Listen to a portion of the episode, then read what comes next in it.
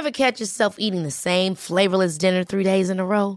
Dreaming of something better? Well, HelloFresh is your guilt-free dream come true, baby. It's me, Kiki Palmer. Let's wake up those taste buds with hot, juicy pecan-crusted chicken or garlic butter shrimp scampi. Mm. Hello Fresh. Stop dreaming of all the delicious possibilities and dig in at HelloFresh.com. Let's get this dinner party started.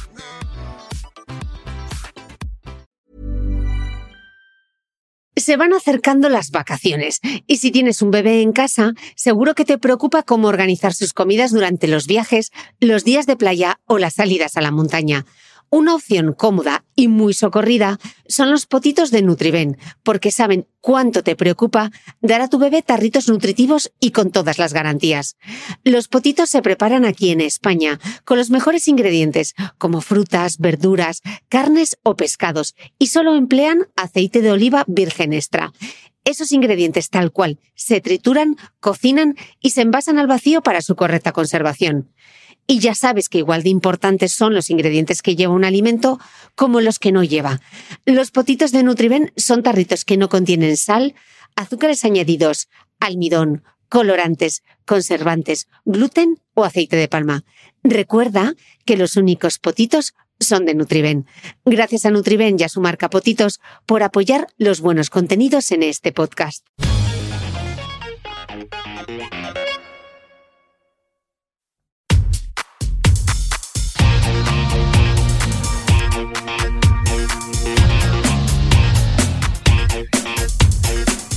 Hola, soy Cristina Mitre, periodista y autora del blog de Beauty Mail. Bienvenidos a mi podcast, donde todas las semanas charlaré con los mejores expertos de la cosmética, la nutrición, el fitness y el bienestar, para que te sientas bien y te veas mejor.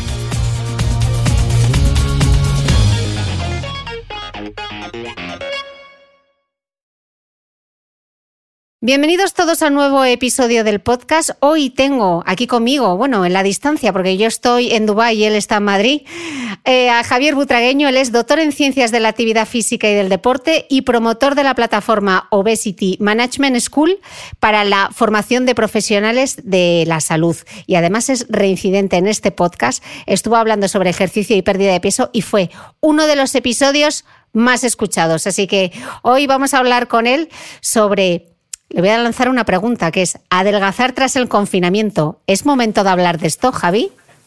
Pues bueno, antes de nada, muchas gracias Cristina por volverme a invitar y, como pues eso, que espero que estés bien y que todos tus escuchantes pues también estén bien, que estén pasándolo pues lo mejor que se puede pasar en este momento y, bueno, pues eh, a la pregunta que me haces, Mira, te voy a, vamos a empezar con, conflicto, con un debate. Eh, yo ahora mismo creo que no es el momento de hablar de adelgazar, creo que es el momento de hablar de prevenir, de, darse cuenta que la prevención en estos casos es fundamental y que a lo mejor no le hemos hecho el caso que teníamos que hacerle. Y entonces vamos a mejorar nuestra composición corporal, ¿vale? Vamos a hablar de eso tras el confinamiento. Claro, es que esta pregunta venía con truco, Javi. Porque yo sé, porque yo sé que todo el mundo va a estar, es que tengo que adelgazar, tengo que adelgazar, porque he ganado cuatro kilos o cinco kilos tras el confinamiento y porque todo el mundo se va a poner a buscar en Google adelgazar tras la pandemia o tras el confinamiento. Entonces, de hecho, había que aclararlo.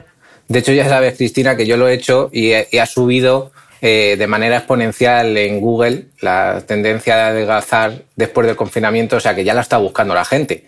Entonces, bueno, a ver si se consigue también mandar un mensaje de, calma, de, sentido común y de hacer las cosas pues para la salud, no para la, carcasa, para el, la apariencia imagen física. corporal. Eso es.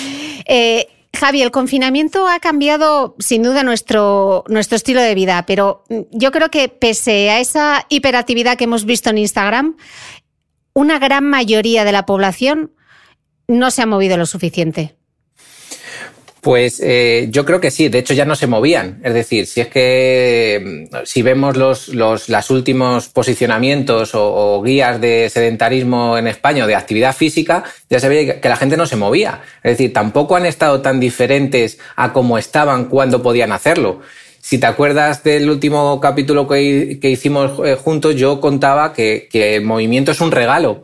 Y si te acuerdas ahora, es cuando se entiende a, que estar deseando salir, a que estar de, porque no lo han quitado. Antes lo teníamos y no lo utilizábamos. Ahora que no lo tenemos es cuando nos damos cuenta de la necesidad que tenemos de movernos. Entonces, a ver si sirve esto para también entender esa parte, que, que somos afortunados al poder movernos seguimos siendo afortunados al poder seguir moviéndonos en nuestra casa con sentadillas, con ejercicios que haya hecho Beatriz Crespo o otros compañeros en Instagram, pues oye, vamos a aprovecharlo. Pero la gente ya es sedentaria.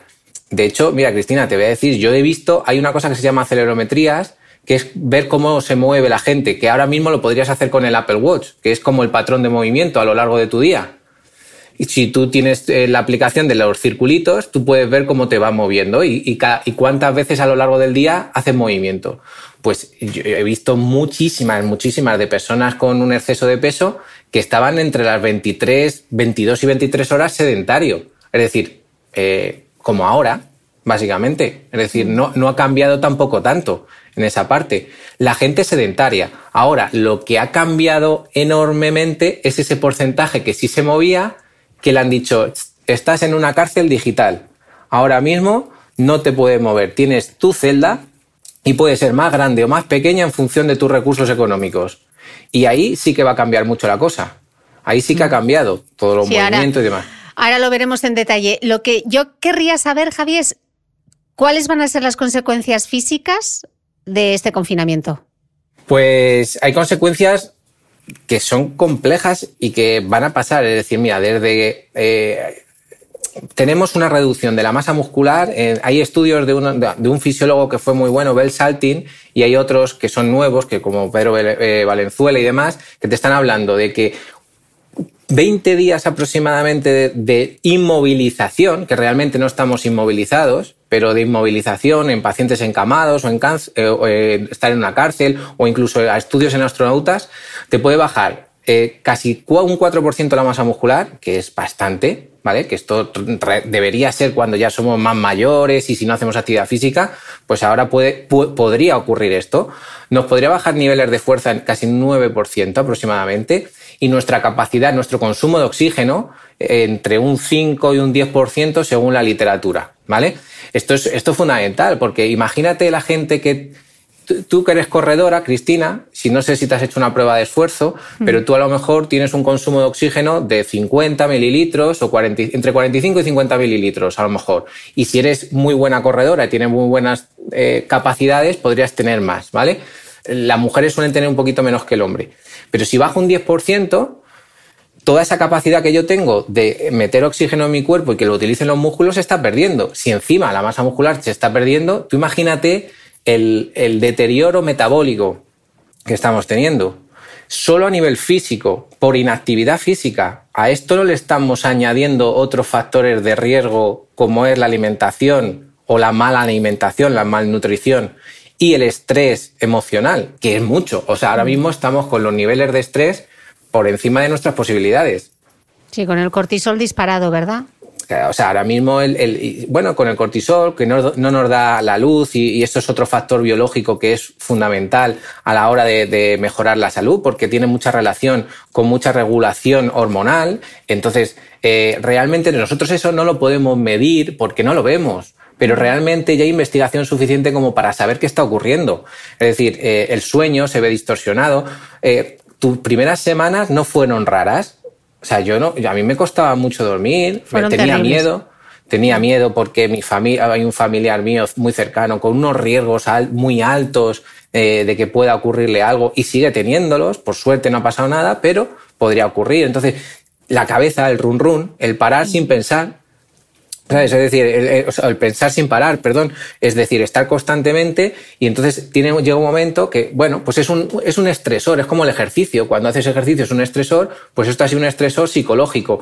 Si somos capaces de mejorarlo y mantenerlo, nos saldremos fortalecidos. Si no, pues eh, vamos a, a, estar en una situación muy depresiva. Y eso, pues el ejercicio que ayudaba, pues ahora no lo tenemos. Entonces, bueno, pues se, están dando muchos condicionantes para, para eh, limitar nuestra calidad de vida y nuestra salud.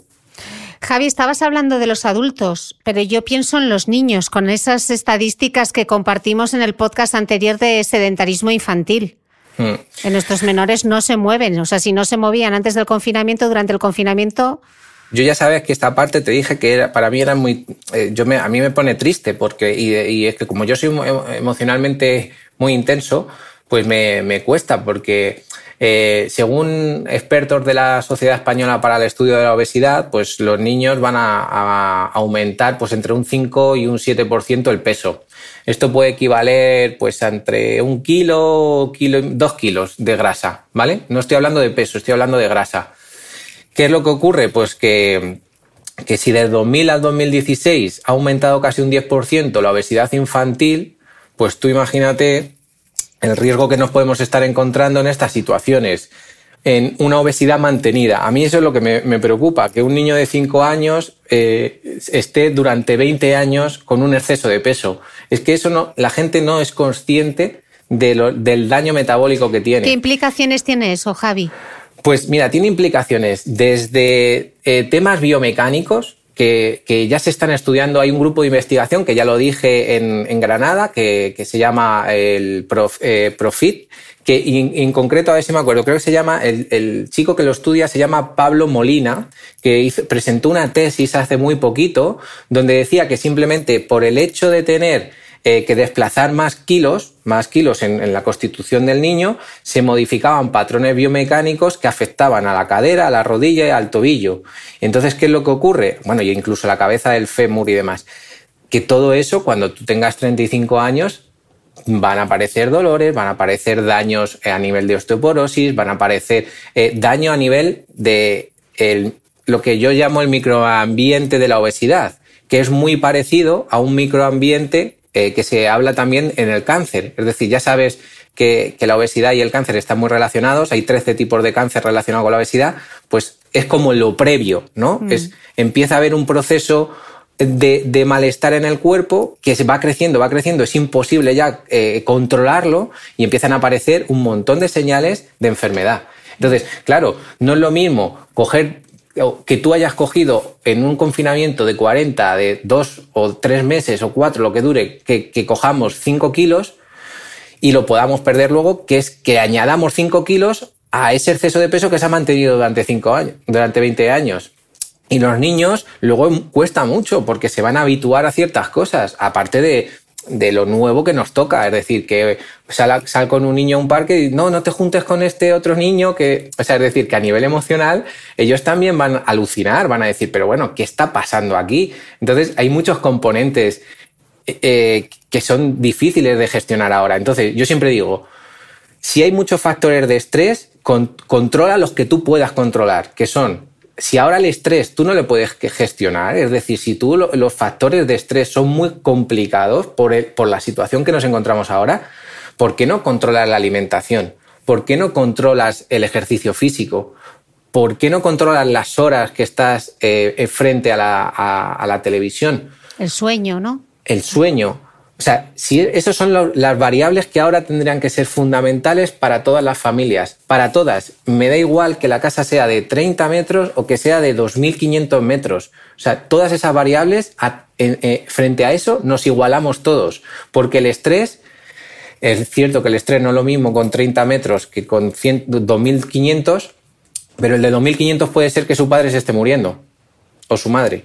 ¿Sabes? Entonces, es que el estrés ahora mismo es muy alto. Mm. Entonces, eso no lo vamos a poder controlar. Eh, bueno, lo podemos controlar con, terapias. Pues, por ejemplo, yo tengo compañeros psicólogos en, el centro ITEM, que es un, que, es un, que trabajan con temas de trastorno de la conducta alimentaria, que están trabajando mucho online. Y, es fundamental ahora. ¿Por qué? Porque, oye, que esto también nos ha permitido hacer otro, gestionar el estrés también, eh, aunque nosotros no lo creamos. Es decir, que también tenemos posibilidades. Lo que pasa es que, bueno, pues eh, hay que saber dónde buscar y hay que saber cómo gestionarlo. Pero bueno, en los niños, a mí lo que me preocupa es eso, es decir, ellos tienen mucha capacidad de, adaptación, pero llevan 40 días aquí cerrados. Es decir, eh, eso a nivel físico afecta tanto a niños como a mayores. A mayores más porque llevan más tiempo enfermos, llevan más tiempo con una situación de malestar. Pero en niños es que se mantenga. El problema es que se mantenga. Y entonces acostumbren a eso. A mí eso es lo que, lo que más me preocupa. Eh, Javi, hay quien dice que, que, asegura que nos vamos a enfrentar a confinamientos intermitentes hasta que, se, hasta que exista una vacuna o un tratamiento para tratar el COVID-19. Desde la actividad física, teniendo esto en el horizonte, ¿qué es lo que debemos tener en cuenta de cara al futuro? Pues mira, yo una de las cosas que suelo estar diciendo ahora mismo a compañeros y demás es que debemos empezar a entrenar con mascarillas. Es decir, que debemos una de las cosas, si nos van a obligar casi seguro, es decir, y además es una herramienta que tenemos de seguridad. ¿Por qué no nos ponemos una mascarilla en casa media hora? ¿Por qué no hacemos un ejercicio? Este ejercicio que estamos haciendo en casa lo hacemos con la mascarilla para habituarnos a esa sensación de agobio, a esa sensación de, de calor que tenemos muchas veces en la mascarilla se crea un microambiente también ahí de que afecta al calor, que te puede picar, que de vez en cuando te pica la nariz y te, metes el dedo. Entonces, todo eso es, hay que entrenarlo para cuando necesitemos salir con mascarillas a pasear, a andar, a, comprar. O sea, vamos a necesitar hacer esto, pues vamos a, lo primero que tenemos que hacer es entrenar cómo vamos a tener que hacerlo. Esto se hacía con mascarillas estas de contaminación, que muchos ciclistas lo llevaban, o, la eh, Training Max estas que decían que simulaban la altitud, que no es verdad, pero sí que reducen el flujo de aire. Entonces, esto es importante porque esa reducción del flujo de aire te, crea una sensación de agobio, de que, no, de que no tienes el aire suficiente y no es verdad. Lo único que está entrando el aire, pero tú necesitas mecánicamente hacer más fuerza para que es introducir el mismo aire que introducías antes, sin esa mascarilla. Las mascarillas quirúrgicas y estas son tan finitas que posiblemente no van a afectar mucho. Pero cuando aumente la intensidad, sí. Cuando vayamos corriendo, eh, aparte de que va a sudar, se nos puede caer, tenemos que controlarlo, por eso digo que hay que entrenar. Es importante entender que cuando yo vaya en bici o cuando vaya corriendo, si yo llevo una mascarilla, en el caso de que se lleve, eh, va a haber una sensación de agobio en toda la zona de la boca y de la nariz, vas a tener una sensación de que falta el aire y hay una, claro, la percepción del esfuerzo va a aumentar. Es decir, tú imagínate que vas corriendo a 10 kilómetros por hora o a 6 kilómetros por hora, pues tu percepción va a ser mucho mayor que antes, porque vas a estar más agobiado, porque vas a tener sensación de agobio. Pues oye, entrena, entrena y en esto, eh, y cuando, cuando se pueda salir o cuando salgamos a entrenar, progresivo y con la mascarilla y sabiendo que tengo que limpiarme las manos eh, y que no me puedo tocar la boca, que no puedo apoyarme en un, en, un muro y luego eh, de repente tocarme otra vez la mascarilla. Es decir, es que son tantas cosas nuevas mm. que no hemos hecho antes que lo importante es sentido común y entrenar. ¿Es realmente necesario salir a correr y entrenar con mascarilla? Pues mira, yo, eh, mi recomendación es que, se entrene en casa, lo primero, y luego si va saliendo, pues que se entrene con mascarilla andando. ¿Por qué? Porque la situación de una mascarilla no la hemos tenido nosotros. En otros países, yo por ejemplo cuando fui a visitar a mi hermano a Vietnam, eh, están acostumbrados, van con la moto, van con la bici, van andando con mascarilla. Ellos, ellos eh, llevan años con ese, con ese entrenamiento, pero nosotros nunca hemos estado en esa situación, por lo tanto, lo que hay que es adaptarse. Y, esto pues, es, otro entrenamiento más, es decir, me pongo la mascarilla y salgo a andar. ¿Qué siento? Calor, porque además eh, estamos en unos meses en los que el calor va a, ir, va a ir en aumento, por lo tanto la sensación va a ser de agobio, decir, ay, me falta el aire, ay, eh, em, me, empiezo a sudar y se me está cayendo la mascarilla. Es muy importante que esto ocurra antes de salir de la casa. Por lo tanto, si yo hago en casa, me pongo la mascarilla y hago un entrenamiento en casa, voy a tener esa sensación. Entonces, es importante tener esas sensaciones previas para luego cuando salga a la, a la calle ya tenga ese entrenamiento y, vaya más confiado, más tranquilo. Mm. Eh, Pero, eh, Javi, ¿hay a quién le puede parecer que es un poco exagerado esto de salir a entrenar con, con mascarilla? Sí, yo, yo, lo sé, yo lo sé que vas, pero es que esto es muy nuevo. Entonces, eh, la prevención, esto es lo que hemos hablado siempre, ¿no? La prevención también le puede parecer muy exagerado que se diga que por comer una pizza puedes coger, puedes eh, eh, empeorar tu composición corporal. Pues sí, parece muy exagerado, pero ocurre, ¿no? En niños está ocurriendo. Entonces, lo que hay que hacer es prevención. Y la prevención es respeto hacia los demás y respeto a ti mismo. Yo sigo diciéndolo. Si tú no te quieres contagiar, si, o si no te la quieres poner, no te lo pongas, pero tienes que saber que si tú tienes un, tú estás contagiado y vas a correr y pasas por el lado de otra persona, le puedes contagiar. O sea que, es decir, que esto es respeto mutuo. Entonces, ¿Va a ser necesario? Yo creo que sí. Es decir, yo creo que me puedo equivocar y a lo mejor no, no se va a utilizar nunca, pero prevenir es importante.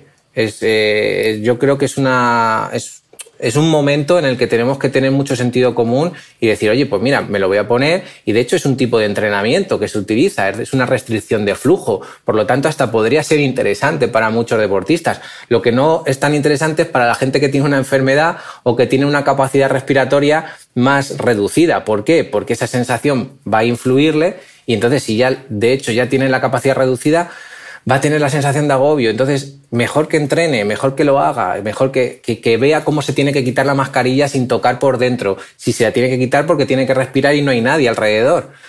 Pero ¿por qué no hacerlo? Es decir, la pregunta sería, la gente se puede quejar, pero ¿y por qué no? ¿Por qué no lo vas a hacer si, si te vas a evitar riesgos? ¿Por si vas a prevenir? Mm. La palabra prevención es que a la gente es que le, encanta los medios, pero luego no se hace, se hace muy poquito. ¿eh? Mm. ¿eh? Javi, hemos estado hablando que lo importante que era ser activo durante la cuarentena, pero ¿realmente es algo tan necesario? Eh, ¿Tiene tanto sentido? ¿Es tan vital? ¿O, con la que eh, está cayendo, pues mejor poner el foco en otra cosa? A ver, yo creo que es un momento que, como hemos dicho, esto es, si, si, no has tenido una muerte de un familiar y el, en el tema del trabajo no estás excesivamente mal, eh, que eso es lo que te va a condicionar psicológicamente, eh, y aún así deberías de entrenar, yo creo que el entrenamiento es fundamental.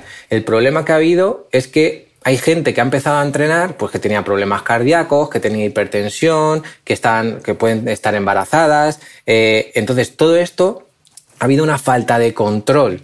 Y como, como ha sido todo tan nuevo, ha, sido tan rápido y, no ha dado tiempo a, prepararse, que ha habido un boom en Instagram, en las redes sociales, de entrenamientos en casa que no estaban adaptados a las personas. Tú fíjate que yo estoy totalmente eh, obsesionado en las formaciones, cuando doy formaciones a profesionales de la salud, en la evaluación inicial, porque lo considero fundamental para individualizar el entrenamiento y en este momento se ha ido todo al carajo. ¿Por qué? Porque se ha individualizado muy poco. Entonces, el que tenía una hernia entrenaba igual que el que llevaba 10 años entrenando. Eh, ¿Y por qué? Porque todo el mundo ha puesto en las redes sociales sus entrenamientos. Yo me negué. De hecho, yo me bloqueé. Hubo un momento durante los primeros cinco días que la hipersaturación de información me, generó un, bloqueo. Porque yo decía, ¿tengo que hacerlo? Y yo dije, no, no, Tú lo que tienes que hacer es, eh, de alguna manera, eh, saber quién lo está haciendo, quién lo hace bien. Domingo Sánchez, Beatriz Crespo, Tiger Club, Personal Running, Emotion Training, compañeros que están haciéndolo, que lo están haciendo muy bien, que están haciendo hasta evaluaciones iniciales y a partir de ahí intentar a la poca gente que yo llego, pues decirle, por favor, tener sentido común y hacer caso a estas personas que son educadores físicos colegiados, que tienen una formación específica y por favor, lo de Instagram, los, los, los, que tienen 3 millones de seguidores, por favor, es que yo he visto entrenamientos de 7.000 personas viéndolo en ese momento que yo estaba diciendo, por favor, es que hay 7.000 personas y tengo a un compañero mío que es buenísimo con 10 personas viéndole. Mm. esto ha sido lo malo de Instagram. Sí, pero sin embargo, eh, este confinamiento ha hecho que muchos profesionales de, la actividad física hayan podido seguir dando clases a través de entrenamientos online personalizados. O sea que también ha habido una oportunidad no, para el propio mundo del fitness, ¿no? Porque hasta ahora tú decías, pero ¿cómo me voy a poner a entrenar online? Que yo lo he estado haciendo clases uno a uno. Y dices tú, bueno, pues cuando me vaya de vacaciones, pues me puedo, pues puedo entrenar online con un profesor que me está corrigiendo la postura. Por supuesto, eso ha sido lo mejor. Y de hecho, Cristina, de hecho, eh, si, si, evaluamos las... Yo, una de las cosas que, que, siempre he hecho ha sido intentar entender a la gente. Y, y, para eso habría que, había que ver las principales barreras para hacer actividad física. Y entre ellas era que le daba vergüenza que le vieran entrenando. Por lo tanto, aquí ya se te va la vergüenza. ¿Por qué? Porque no te está viendo otras personas. Mm. Los desplazamientos les costaba ir desplazarse al sitio. Pues oye, ya estoy en casa, me he visto, tengo a mi entrenador y ya está. O sea, eso ha sido genial. Lo que pasa es que no estábamos preparados para hacerlo. Había mm. poca gente que había estado preparada. ¿Pasa algo? No pasa nada, menos los que se hayan lesionado, que ha habido creo que un 12% en una encuesta que se hizo, que ha habido un porcentaje elevado de personas que se han lesionado entrenando en casa. Eh, y, y, si no, lo que ahora, pues oye, muy bien, claro, como dices tú, oye, mira, yo ya me puedo ir de vacaciones, puedo contratar a mi, a mi entrenador personal, que yo que estoy entrenando con él normalmente, y me va a hacer entrenamientos en el sitio donde yo me vaya de vacaciones. Eso ha sido genial, eso es lo que nos ha dado lo digital. Lo que pasa es que la capacidad que tenemos de llegar nosotros muchas veces es muy bajita comparada con las personas que se dedican profesionalmente a eso, pero que no son profesionales de eso. Entonces, claro. Eh, Cristina, cansar a la gente es fácil. O sea, yo soy, yo podría decir, venga, vamos, hacemos una serie de un minuto sin parar. No, tienes que seguir, tienes que seguir. Pero el motivo es para, o sea, la pregunta es ¿para qué? ¿Con qué objetivo? Mm. ¿Para qué te va a beneficiar? Entonces, eso no se ha preguntado. Solo ha sido moverse sin ningún tipo de sentido. Y ha dado igual que tuvieras 80 años, que tuvieras 60, que fueras eh, que, que ya hubieras hecho un entrenamiento previo. Bueno, sí que es cierto que ha habido colegios oficiales que han clasificado, a mí eso me ha gustado mucho, el Colegio Oficial de, Educadores Físicos de Andalucía eh, ha puesto para embarazadas, para hipertensos, para obesidad, para tal, y ha puesto profesionales que daban cosas online relacionadas con esto. Eso es muy bueno, pero ¿cuánta mm. gente conoce eso? Ya. ¿A, cuánta gente llega al colegio y a cuánta gente llega el que tiene 3 millones de seguidores? Bueno, desde este, desde este, podcast siempre hemos mm, apoyado y fomentado que sea gente licenciada en ciencias de la actividad física y del deporte quien realmente prescriba eh, ejercicio. Yo he estado entrenando online y eso ha sido lo que me ha salvado, porque las primeras semanas eh, yo no conseguía encontrar la motivación.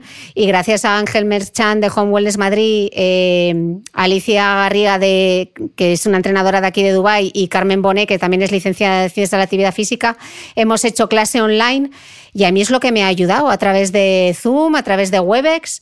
y hemos estado entrenando, pero personalizado, sabiendo lo que necesitaba cada uno. Cristina, y por eso te quiero tanto, porque mandas un mensaje buenísimo y porque, eh, porque has abierto esos micros, como siempre he dicho, a gente que mm, o no sabe o no tiene tiempo, pero has conseguido pues que a Alberto, a diferentes entrenadores de atletismo les has dado, o a, estos entrenadores personales que tú has dicho ahora mismo, que dices, joder, pues les has dado la, capacidad de difusión de gente que está preparada para eso y que posiblemente pues te va a intentar aconsejar y tú has tenido uno a uno, la gente lo ve y como tú eres una referencia, pues dice, oye, pues mira, pues ya lo tengo.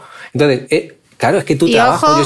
Claro que, ojo, que dirán, ya, claro, pero es que hay que pagarlo. Bueno, esto primero es una inversión en salud. Yo decido quitarme de otras cosas para poder eh, hacer entrenamiento personalizado. Eso cada uno tiene que gestionar su economía. Y que luego no siempre necesitas eh, tener un entrenador pautado, o sea, que te dirija en esa sesión, pero puedes hacer igual, pues cada dos semanas una sesión y que luego te, te mande los entrenamientos o que te explique la técnica.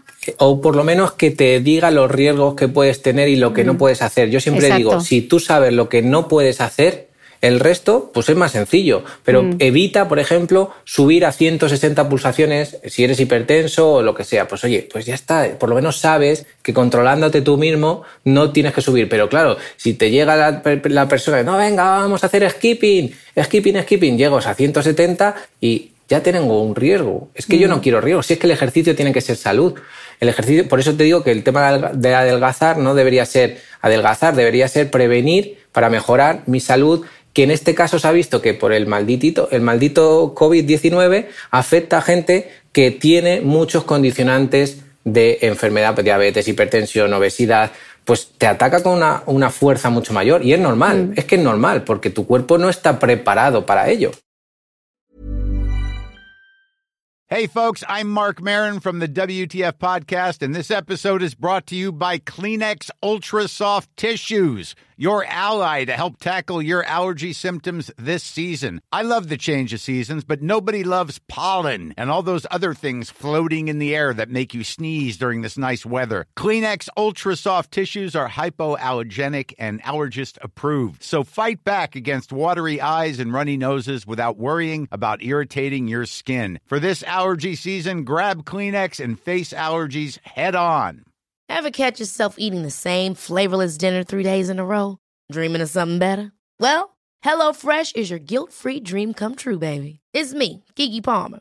Let's wake up those taste buds with hot, juicy pecan-crusted chicken or garlic butter shrimp scampi. Mm. Hello Fresh. Stop dreaming of all the delicious possibilities and dig in at HelloFresh.com. Let's get this dinner party started.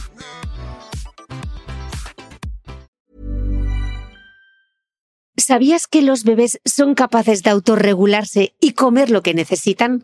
Hasta el primer año, la leche ha de ser su alimento principal, bien sea lactancia materna o artificial, y poco a poco podrán ir probando diferentes texturas y alimentos. Ahora, con buena temperatura, a todos nos gusta salir más de casa, y en verano pasamos mucho tiempo fuera, en la playa, la montaña o recorriendo el mundo. Si tienes un bebé que ya ha empezado con la alimentación complementaria, para esos momentos puedes contar con los diferentes tarritos que ofrece Potitos.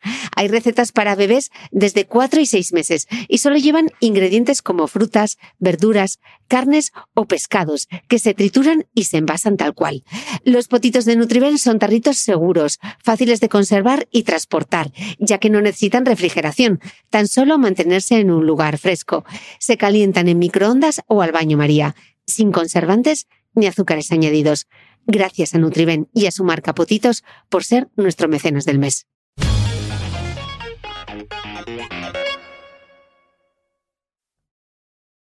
Hablando del, del peso, Javi, ¿cuánto se puede incrementar el peso durante el confinamiento? ¿Cuánto ha podido ser? ¿Cuántos kilos Mira, hemos cogido? Pues mira, en la encuesta que han hecho la Sociedad Española para el Estudio de la Obesidad se habla de 3 kilos aproximadamente, ¿vale? Es decir, eh, ha habido un estudio de, bueno, una encuesta que hay que mm, tenerla con cautela, pero más o menos eh, 900 personas encuestadas, eh, sobre todo la mayoría han sido mujeres que han cogido una media de 3 kilos. Yo las cuentas que yo he hecho por la experiencia que tengo de cómo come la gente y cómo piensa, es que aquí es muy interesante porque la gente cree que come menos de lo que come. ¿Y por qué hemos que- engordado más las mujeres? Eh, en este caso, posiblemente porque ha, la- ha respondido más mujeres que Ah, hombres, ¿vale? Eh, ya pensé según- que había un sesgo o algo. No, no, en este caso es por eso. Pero yo calculo que puede ser en torno, si, en torno a los 3 a los 6 kilos. ¿eh? Depende de, de cada persona, depende de lo que hayan comido, porque piensa que se ha, se ha- se ha aumentado el consumo de harinas, el consumo de cervezas, el consumo de ultraprocesados, que estos datos los puedes ver en, en empresas como Nielsen. Es que mi hermano trabaja además en, en estudio de mercado de alimentación y yo hablando con él me decía, si es que ha aumentado mucho un- ese producto. Entonces, eso puede ser entre 300 y 600 kilocalorías. Si a eso le añadimos lo que no nos movemos, entre 3 y 6 kilos, mucha gente. Ya. Es, es preocupante para los que estaban en un peso normal y han cogido eso, lo pueden ir perdiendo de manera progresiva. Para los que ya tenían un peso excesivo durante mucho tiempo, es añadir estrés metabólico, que ese es el problema, el estrés metabólico, que es el que lleva a la enfermedad. ¿Qué es? Explícanos ese concepto del estrés metabólico. Mira, pues esto es, esto es un... Mira, cuando estuve con un amigo que se llama Adrián Castillo, que, que a mí me encanta hablar con él, pues me lo explicó de una manera también, estuvimos ahí debatiendo y me lo explicó de una manera que me gustó mucho. Tú imagínate una planta, ¿vale? Vamos a hablar de una planta. ¿Qué necesita una planta? Agua y luz. Agua, luz y qué más? Algo más necesita. Amor. Amor, tierra, aire, ¿no? Y eh, que, le- que si le falta alguno de esos, de esos, de esas variables, ¿qué le ocurre? Le estoy generando un estrés y se va a ir muriendo poquito a poco, ¿no? Le estoy generando un microambiente. Si yo cojo una planta, la encierro en un sitio oscuro, lo que estoy es quitándole la luz que la necesita para vivir. Pues en, la- en el ser humano ocurre lo mismo. Hay variables que son fundamentales, como es la alimentación, la inactividad, la actividad física, eh, afecta a la obesidad, afecta a lo que estoy comiendo en la, en la microbiota intestinal, el estrés y el sueño, que es lo que hemos hablado antes. Si yo no controlo esos factores, aparece o puede aparecer una inflamación crónica de bajo grado, ¿vale? Que se ve mucho en muchas enfermedades. O sea, en gran variedad de enfermedades se ve esto. Diabetes, fibromialgias, cáncer, obesidad, en muchos casos, ¿vale? ¿Y eso qué es? ¿Qué significa? ¿Cómo se ve esa inflamación? Esto se puede ver con, ana- con analíticas que son un poquito más complejas y luego se puede ver también pues, eh, con síndromes metabólicos, pues una analítica a lo mejor mirando triglicéridos, HDL, si tienes poca capacidad de generar fuerza, eh, que eso se puede medir con un test sencillito, un entrenador de fuerza-velocidad, eh, se puede medir con analíticas más complejas midiendo PCRs eh, o vitamina D también, que esas son un poquito más caras, ¿vale? Pero, proteína C reactiva, ¿vale? El, por si alguien lo quiere buscar o lo que sea. Pero esas son más complejas de medir. Pero se puede saber por todo tu ambiente. Es decir, si llevas 20 años en un estado de obesidad, si tienes poca fuerza eh, o tienes poca capacidad de fuerza, si has hecho cuatro o cinco ciclos de pérdida de peso agresivo, eh, si no, no, consigues perder peso porque eh, aunque estés haciendo restricciones muy fuertes, te sientes débil, te sientes mal, todo eso hace pensar que tienes un síndrome metabólico. Entonces, hace también pensar que puedes tener una inflamación crónica de bajo grado que se relaciona muchísimo con el perímetro de cintura-cadera, por ejemplo. O sea, que son mm, variables que yo puedo medir que no, si hago la analítica, perfecto, pero si no, lo que me está diciendo es, oye, tienes un riesgo de padecer enfermedad, es decir, diabetes, osteoporosis, tumores, eh, problemas cardíacos. Todo eso es lo que te está generando esa inflamación. ¿Por qué? Porque son señales que el cuerpo te está diciendo, oye, es que no me estás cuidando, es que me estás generando un microambiente de enfermedad que mantenido en el tiempo, mantenido en el tiempo, Cristina, es la que produce la enfermedad. Pero es como el ejercicio. Tú imagínate que el ejercicio tú lo mantienes durante cuatro días, sin parar, a que hace daño. Hmm. Pues esto es lo mismo. O sea, que tú comas una pizza un día, no ocurre nada. El problema es que estés comiendo o te estés malnutriendo durante años. Eso genera un microambiente negativo en tu cuerpo que puede producir enfermedad. Entonces, si durante dos meses has estado comiendo mal, no te has estado moviendo, estás dañando a tu cuerpo, no le estás queriendo como le tienes que cuidar. Luego no te puedes quejar, es que eso es responsabilidad tuya. Mira, yo el otro día hablaba con una, con una, por, por, por la red social de Twitter, entonces hablaban que, fíjate que se habla de un, de un ambiente obesogénico. Esto significa que cuando tú sales a la calle tienes muchas posibilidades de comer mal, de no moverte, ¿no? Que tiene los patinetes, las mm. cintas, las escaleras mecánicas y demás. ¿Qué es lo que ocurre ahora? Que yo estoy en casa y ¿quién tiene la responsabilidad? Tú, Nosotros. Mm. El que compra soy yo. El que se mueve soy yo. El que gestiona emocionalmente soy yo. El que tiene un entorno más o menos complejo soy yo y tengo que saber controlarlo. Pero ahora ya no hay un ambiente social obesogénico. Ahora hay un ambiente personal que yo lo puedo hacer obesogénico o no.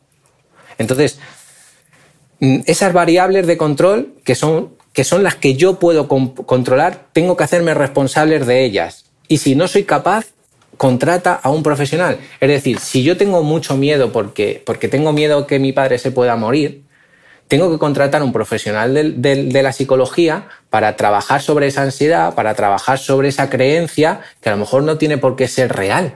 Es que a lo mejor me estoy montando yo una película en mi mm. cabeza.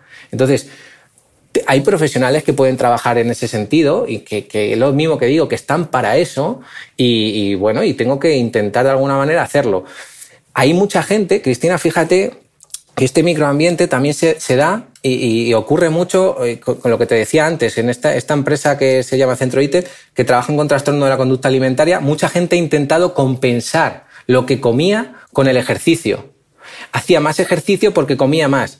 Y ahí empieza a haber un, una progresión del trastorno de la conducta, porque empiezas a, alimentaria, porque empiezas a entender, te sientes culpable y, mm. como, y como te sientes culpable, tienes que hacer otro tipo de ejercicio a una intensidad además alta.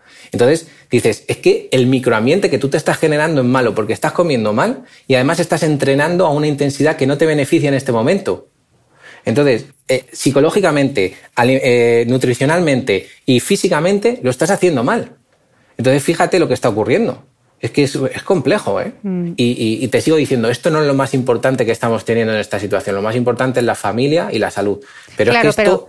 ¿Cuánta gente habrá dicho, bueno, es que encima con la que está cayendo, como para estar aquí controlándome las pizzas y me tengo que dar un, homenaje? Pues más aún, Cristina, si es lo que te digo, si son las variables que yo voy a poder controlar en este momento, más aún, porque cuando salga, el bichito no se ha ido, si va a mantenerse con nosotros, si tú no te cuidas, el riesgo que tú tienes de ponerte peor va a ser responsabilidad de cómo te has estado cuidando. Por lo tanto, ahora mismo es el momento de prevenir y prevenir es, oye, voy a intentar comer lo mejor posible, voy a intentar hacer la actividad física que se sabe que puede mejorar incluso hasta mi propio sistema inmune, que ya se sabe. Es decir, no metas una intensidad enorme si tú no la has hecho ahora nunca. Es decir, si no la has hecho, ¿Para qué lo vas a hacer ahora? Si eso es perjudicial para tu salud, pero un entrenamiento moderado, controlado, progresivo, haciendo una adaptación anatómica en este momento, sí, hubiera sido genial que esa gente sedentaria ahora hace una adaptación anatómica, es decir, te estás evitando o estás intentando evitar lesiones para cuando nos dejen movernos. Estás preparando tu musculatura para cuando puedas entrenar bien. Estás... qué, es, una adaptación anatómica, Javi? Porque igual no nos, no, nos entiende el que Pues mira, una, adaptación anatómica se, hace siempre. ¿eh? Es decir, esto en cualquier, cualquier deportista, cualquier persona sedentaria se hace una adaptación anatómica que puede durar pues el que entrena más tres semanas y el que no ha entrenado nunca a lo mejor dura seis semanas eh, es preparar a nuestro cuerpo para el entrenamiento, es decir, adaptar nuestra musculatura, nuestros tendones, nuestra estructura esquelética, incluso nuestro metabolismo, es decir, nuestra, la capacidad que tiene nuestro cuerpo de coger la energía para, para moverse, la estás intentando adaptar para luego una intensidad mayor. Por lo tanto, aquí lo que se entiende es que es una progresión muy lenta que lo que voy a hacer es ir preparando para lo que ocurre. Es como es lo mismo que la mascarilla. Yo me pongo la mascarilla en casa. Esto es una adaptación a lo que voy a hacer cuando vaya a salir fuera. ¿Por qué? Porque en casa tengo más control. Si me equivoco y meto el dedo, me puedo lavar las manos. Entonces, es estar preparando a nuestro cuerpo. Mejoramos flexibilidad, mejoramos fuerza, mejoramos a nivel cardiovascular y a partir de ahí el entrenamiento es mucho más seguro. ¿Y qué, qué objetivos deberíamos ponernos? Pues, pues mira, depende, depende de cada persona. Si hay una, tú, por ejemplo, vas, a tener unos objetivos diferentes a los míos. Yo mi objetivo ahora mismo es eh, que el ejercicio me relaje. Es decir, yo busco relajación, busco ejercicios, entreno tres días a la semana y trabajo temas de movilidad que me relaja mucho. Estoy tumbado, movilidad, eh, hago ejercicios de fuerza yo antes salía con mis perros eh, y por la mañana y estaba una hora y media aproximadamente con ellos. Hacía unos entre 5.000 y 6.000 pasos. Ahora estoy haciendo 1.000. Pues, ¿qué es lo que hago? Pues tengo que hacer sentadillas para trabajar un poco la fuerza, hago skipping. Pues intento hacer cosas que puedo hacer simplemente para mantener los niveles mínimos de salud. Porque ya habrá tiempo, ya habrá tiempo de entrenar fuerte ya habrá tiempo de coger una carga y ponerme. De hecho, de todas maneras, que yo con gomas es que soy capaz de, hacer ejercicios un poquito más intensos, pero tampoco los hago porque no creo que ahora sea el momento fundamental para hacerlo. Es mantenerse tranquilo, bajar los niveles de estrés que ese ejercicio, tú mismo lo has dicho, no tenía motivación cuando has empezado a entrenar a que te has empezado a encontrar mejor. Sí, totalmente. Pero si es que el cuerpo es muy listo, mm. es que el cuerpo es muy listo, si es que lo que yo digo siempre, hay que cronificar el ejercicio, lo que no hay que cronificar es la enfermedad. El otro día lo ponía por las redes sociales. Si se cronifica la enfermedad, estás perdido, porque se va a estar contigo ya toda tu vida. Vas a tener que estar pendiente de ella constantemente.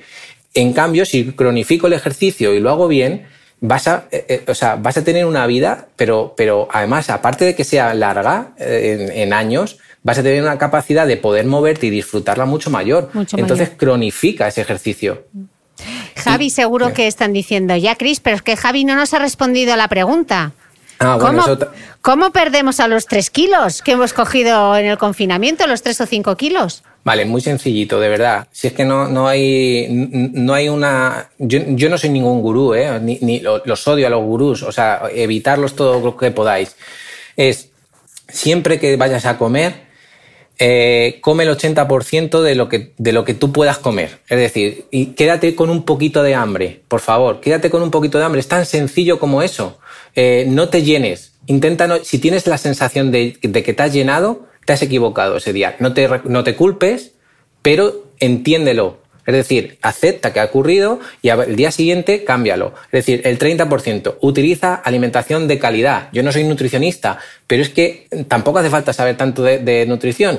Vegetales, verduras, eh, fibra, legumbres, legumbres eh, pues todo eso en una cantidad, un, plato de Harvard, pues en, una, con unas cantidades más o menos eh, equilibradas que no te quede lleno. Yo como mucho, pero intento también, intento también, de alguna manera, mantener lo que comía antes y moverme lo que me movía antes. ¿Que me muevo menos? Pues de alguna manera tengo que gestionar eh, esa alimentación, pero que sea de calidad, no que sea a través de pizzas. No, pues me como cuatro trozos de pizza eh, todos los días y luego pues voy a entrenar mucho. Es que eso lo que estás haciendo es, estás comiendo mal, generas un microambiente negativo, entrenas mal, generas un microambiente negativo, estás potenciando la enfermedad. Claro, Javi, pero el problema es que yo estoy segura que va a terminar este confinamiento y vamos a, pasar de que nos breen con la operación bikini al adelgaza tras la cuarentena. Dinos cuáles son los, los riesgos de esas dietas de pierde peso tras el confinamiento, adelgaza, eh, ponte a punto. Eh, Mira, pues esto hay una cosa que a ver si, a ver si la gente lo entiende y, y le llega bien y es un mensaje que yo últimamente mando mucho para que la gente lo entienda.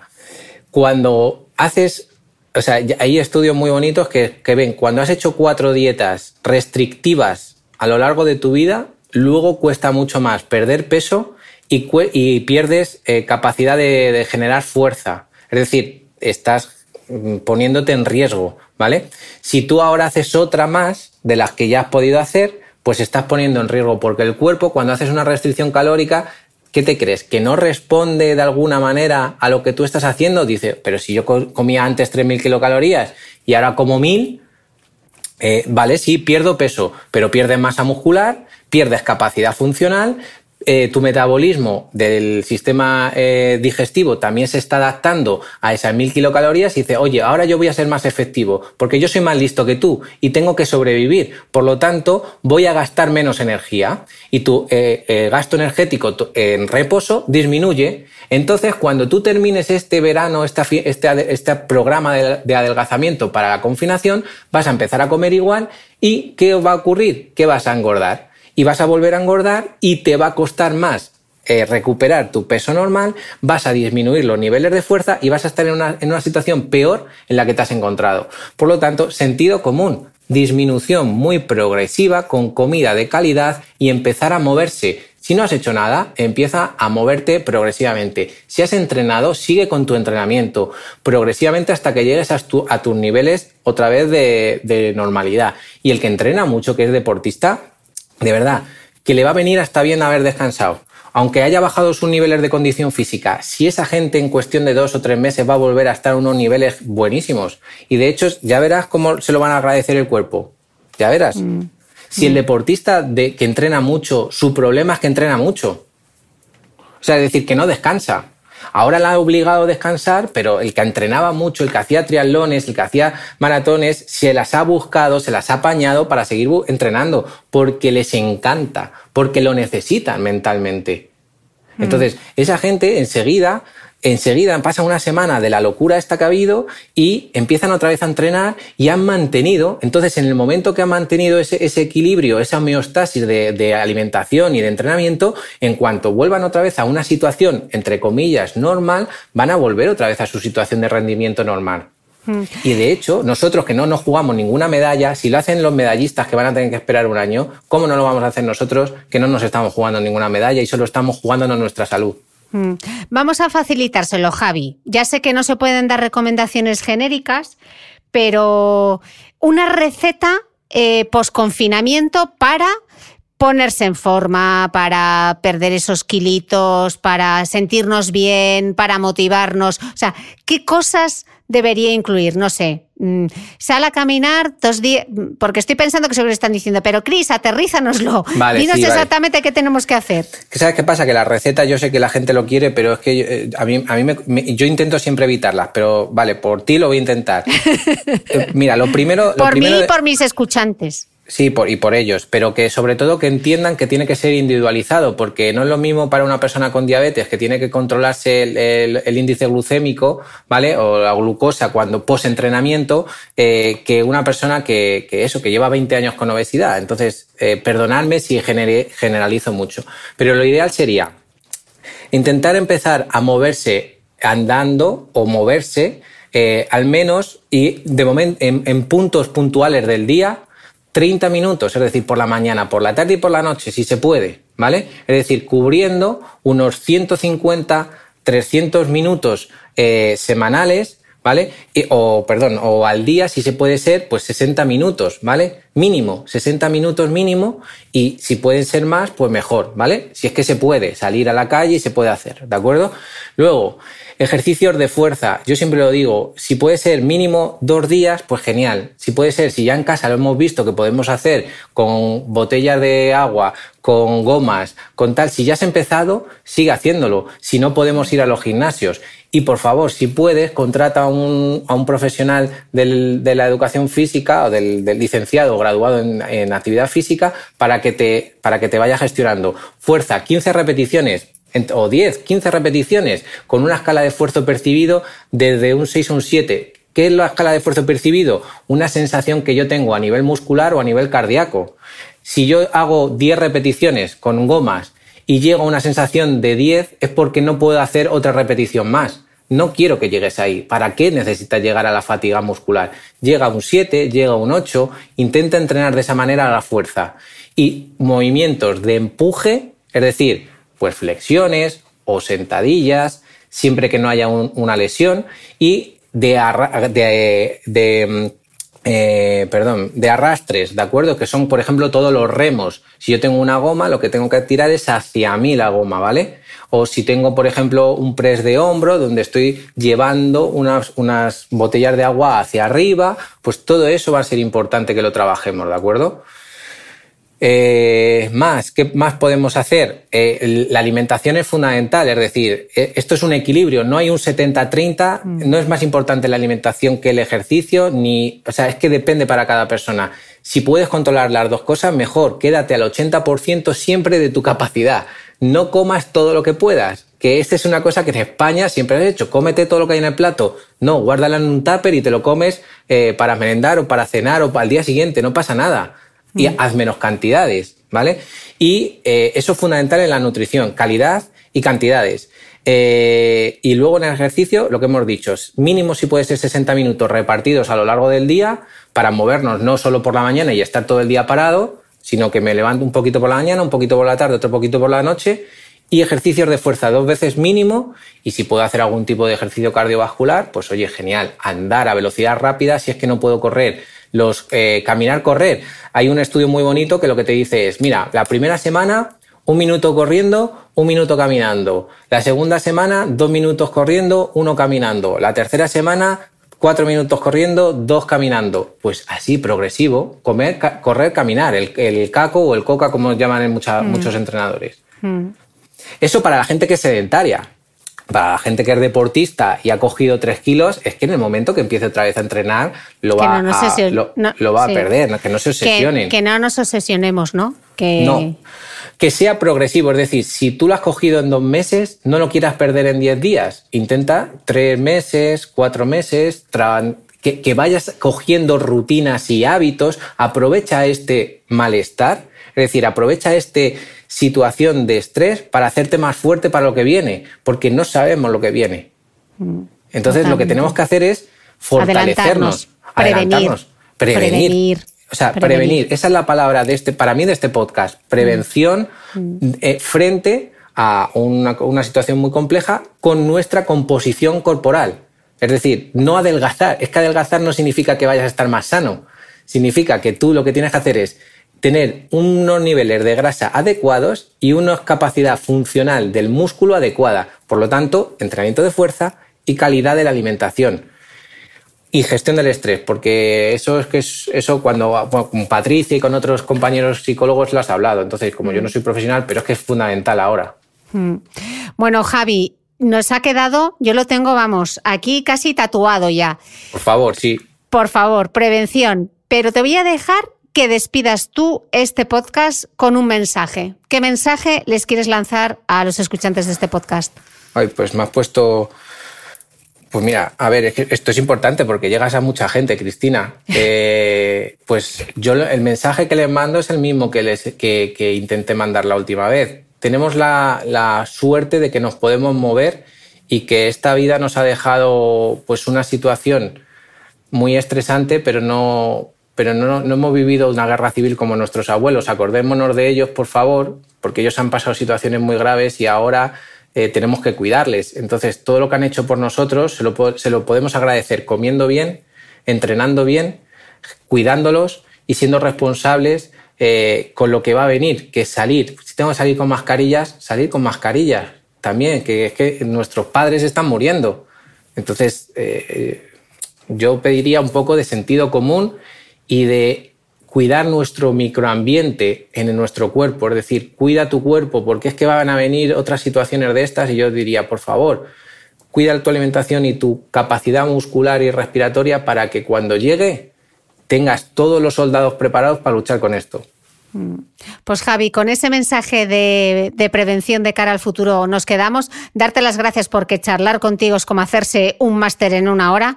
Da gusto como lo explicas, como lo explicas todo de bien. Y ojalá nuestros escuchantes pongan en práctica muchos de los consejos que nos has, que nos has dado hoy.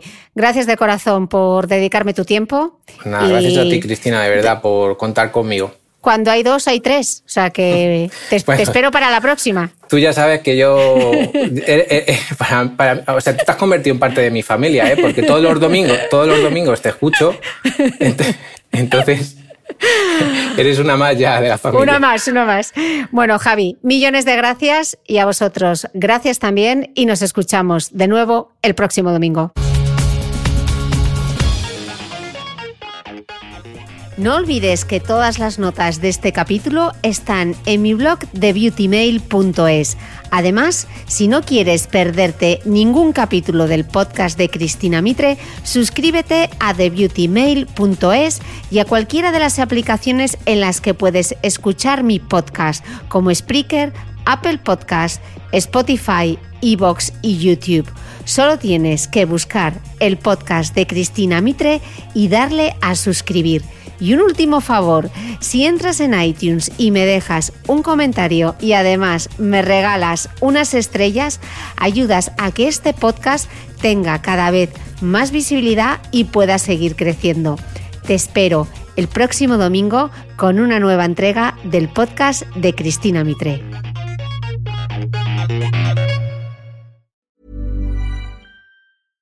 Ever catch yourself eating the same flavorless dinner three days in a row?